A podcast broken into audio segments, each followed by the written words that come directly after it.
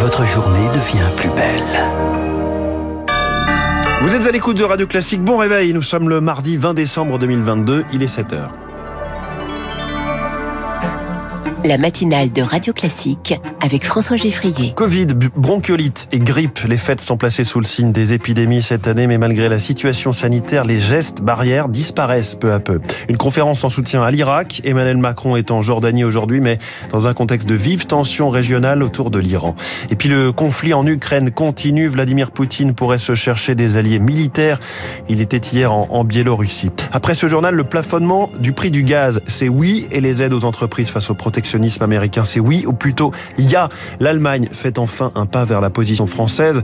L'édito éco d'Étienne Lefebvre à 7h10. 7h15, les stars de l'écho, il est à la tête d'une immense fourmilière qui achemine vos colis pour Noël. Je reçois Frédéric Duval, directeur général d'Amazon.fr.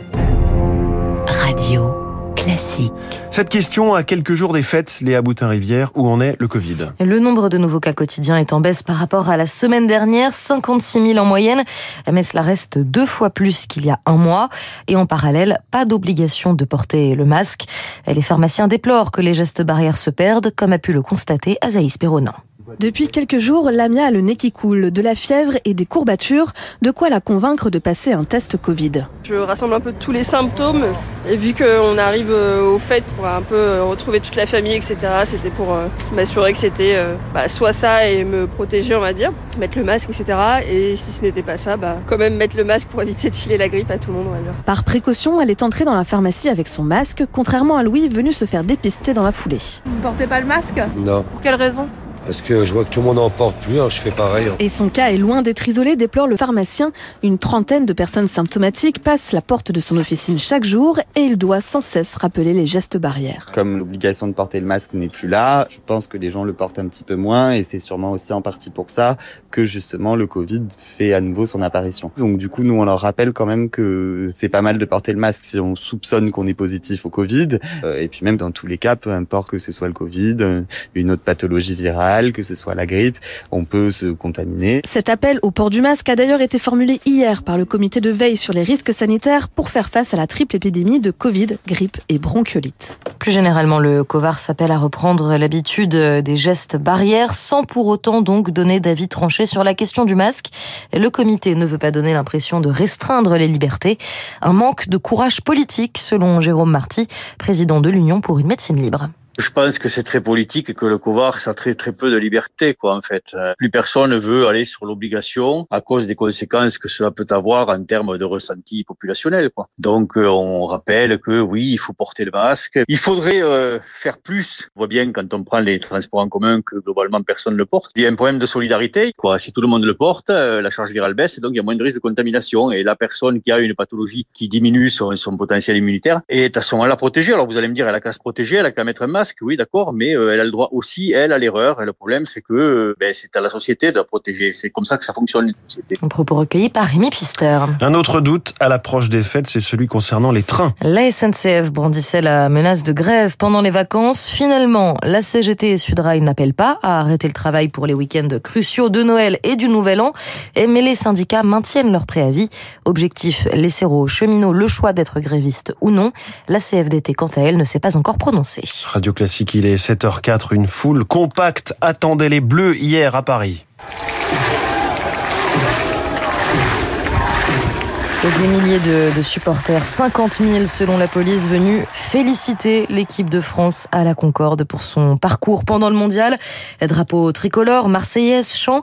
L'événement a duré une vingtaine de minutes dans une ambiance bon enfant avant que les Bleus ne rentrent dans l'hôtel criant. Une vingtaine de minutes euh, pour les Bleus face euh, à leur public, mais c'était des heures d'attente pour euh, ce même public qui était parfois là depuis 16 ou 17 heures dans l'après-midi.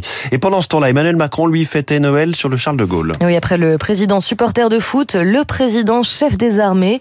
Il était hier soir sur le porte-avions au large de l'Égypte où il a partagé un repas de fin d'année avec les quelques 1200 marins à bord du bâtiment. Le navire est parti il y a un mois de Toulon pour une mission de trois mois avec d'un côté la guerre en Ukraine et de l'autre la lutte contre le terrorisme en Irak et en Syrie. Car le porte-avions Charles de Gaulle est un outil militaire, c'est vrai, mais aussi un puissant atout diplomatique selon le général Dominique Trinquant, ancien chef de la mission militaire française auprès de l'ONU. lorsque le porte-avions se déploie quelque part. Pour la France, c'est 40 000 tonnes de diplomatie. Ça marque les points d'effort que la France veut marquer. C'est le cas aujourd'hui puisque le porte-avions est déployé en Méditerranée orientale.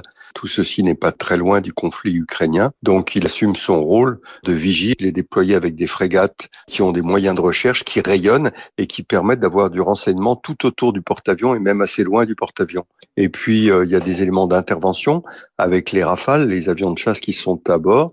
Ça permet à la fois de se renseigner et de réagir très rapidement loin du territoire euh, métropolitain. Un micro de Victoire Fort. Et ce matin, c'est en Jordanie qu'Emmanuel Macron est attendu pour co-présider un sommet de soutien à l'Irak en présence des principaux acteurs moyen-orientaux, y compris euh, l'Arabie Saoudite et l'Iran. Un pari risqué dans le contexte actuel. Et contrairement à l'an dernier, lorsqu'une première conférence de Bagdad s'est tenue, cette fois, la région fait face à plusieurs crises. C'est notamment le cas de l'Iran, secoué depuis trois mois par une intense contestation populaire et regardé d'un mauvais œil par la communauté internationale.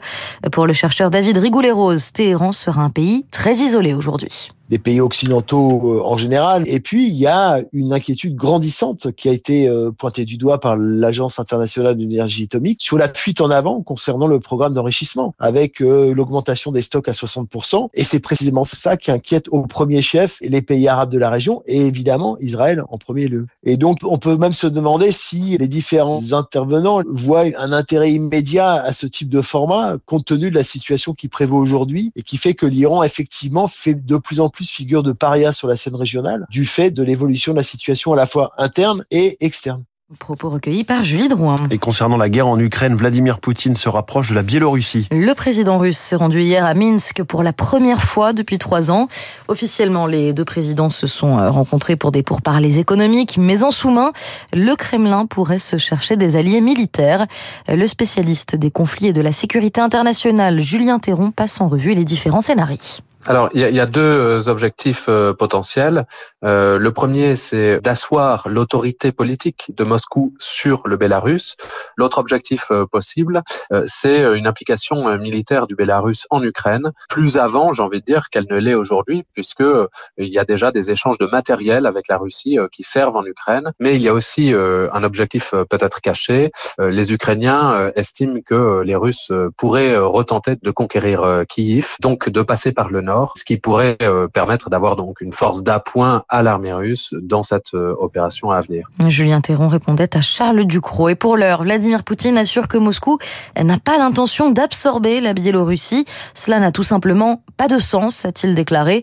Une, une affirmation qualifiée de comble de l'ironie par les États-Unis au moment où, disent-ils, la Russie cherche à absorber son voisin immédiat pacifique. Merci Léa Boutin-Rivière. Prochain journal sur Radio Classique à 7h30 avec Charles Bonnet. Le cadeau de Noël de l'Allemagne à la France, elle déverrouille les négociations sur les aides d'État aux entreprises et sur le plafonnement du prix du gaz. Ce sera l'édito d'Étienne Lefebvre dans un instant. Puis cette question, y a-t-il eu un effet Coupe du Monde dans ce que les Français ont acheté ces dernières semaines? Réponse de Frédéric Duval, c'est le patron d'Amazon.fr. Il est ce matin la star de l'écho.